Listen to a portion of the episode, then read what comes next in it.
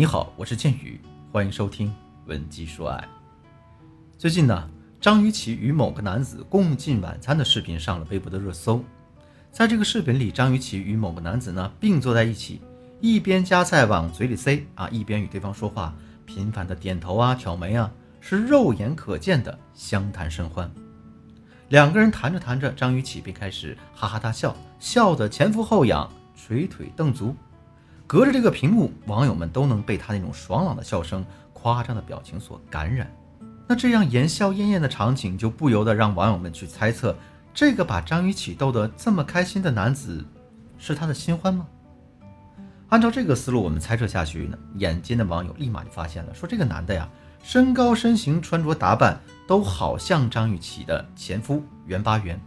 这就一时激起千层浪，网友们瞬间炸开了锅，纷纷讨论起张雨绮那曲折的感情史来。说到这个张雨绮的情史啊，网络上还有一句这样的传言：没有什么是张雨绮搞不定的，除了男人。的确呀，不管是她的前夫，还是她的前前夫，亦或是她的前前前前任，都在分手时与她大吵大闹，山崩地裂的吵过架、打过架，最后也都把她抛弃了。这个张雨绮是我们娱乐圈里典型的大女人的形象，霸气潇洒，敢爱敢恨，是很多女孩们都想成为的人。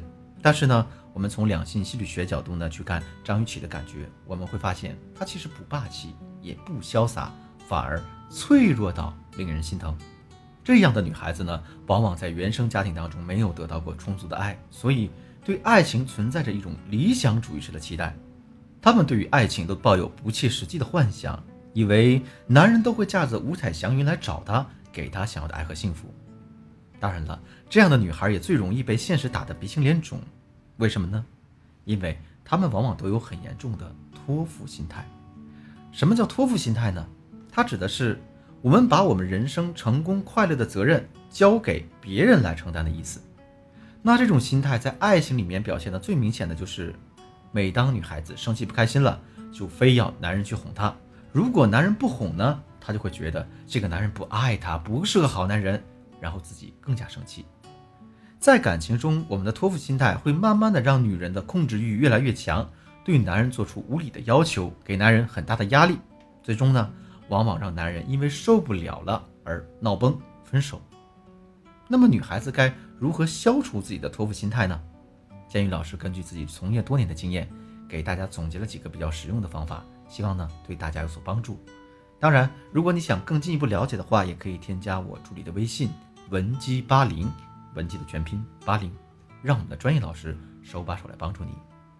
这第一个方法是呢，利用瓦拉赫效应来找到一个智能最佳点。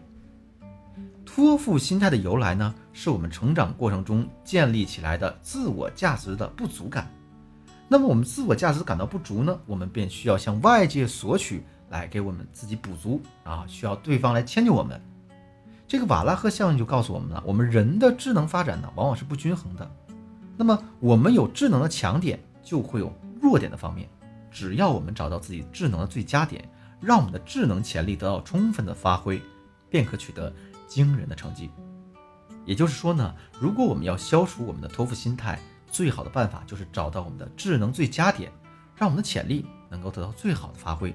那么我们怎么找到自己的这个智能最佳点呢？其实最简单的方法就是做我们自己喜欢做的，做我们内心真正想做的。比方说，我们可以制定呢我们在事业上的小目标，我们在兴趣爱好上的小心愿，或者呢去考取一个专业技能证书等等等等。然后呢？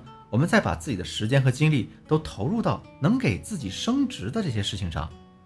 当我们一步步达成这些让我们高兴的小目标时，我们的自我价值感就会大量上升。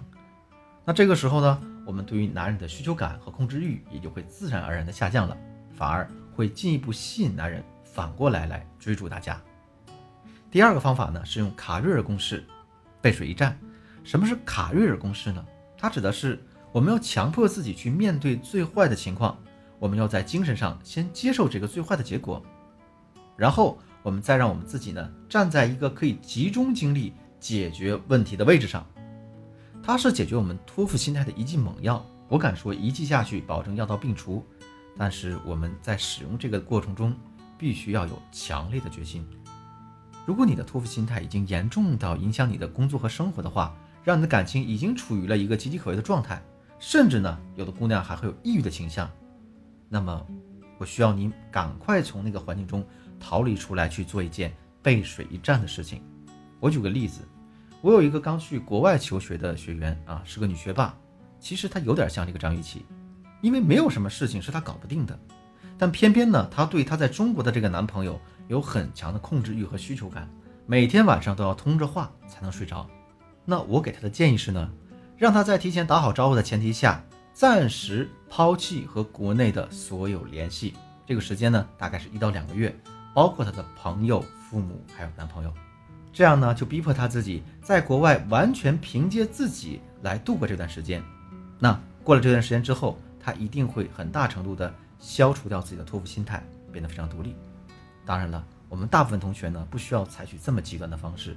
但是呢，你可以借鉴类似的方式，比如说，你可以去陌生的城市住一个月，或者说呢，拿出一段时间去比较偏远的地方旅行一下。第三个方法是呢，设置一个挑战机制，学会自我满足。拥有托付心态的女孩子们最大的一个毛病就是啊，大事儿小事儿都想着让男人来帮她解决，一旦自己的需求没被满足，就作天作地了。那么我们针对这个情况呢，就可以给自己设置一个挑战机制，比如呢，我们可以以七天为一个周期，记录自己呢要犯病的次数。每当自己犯这个毛病的时候，那我们先询问自己：哎呀，这个事儿我们可不可以自己解决呢？然后再告诉自己：哎，这次如果我自己解决了，我可以得到什么样的奖励？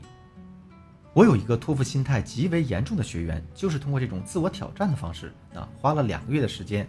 消除了他的这种托付心态，效果还是不错的。好了，今天的课程到这就结束了。我是剑宇，如果你还有哪里没有听明白，或者说你有类似的情感问题想要咨询的话，都可以添加我助理的微信，文姬的全拼八零，文姬八零，获得一次免费的咨询机会。文姬说爱，迷茫的情场，你得力的军师。我们下期再见。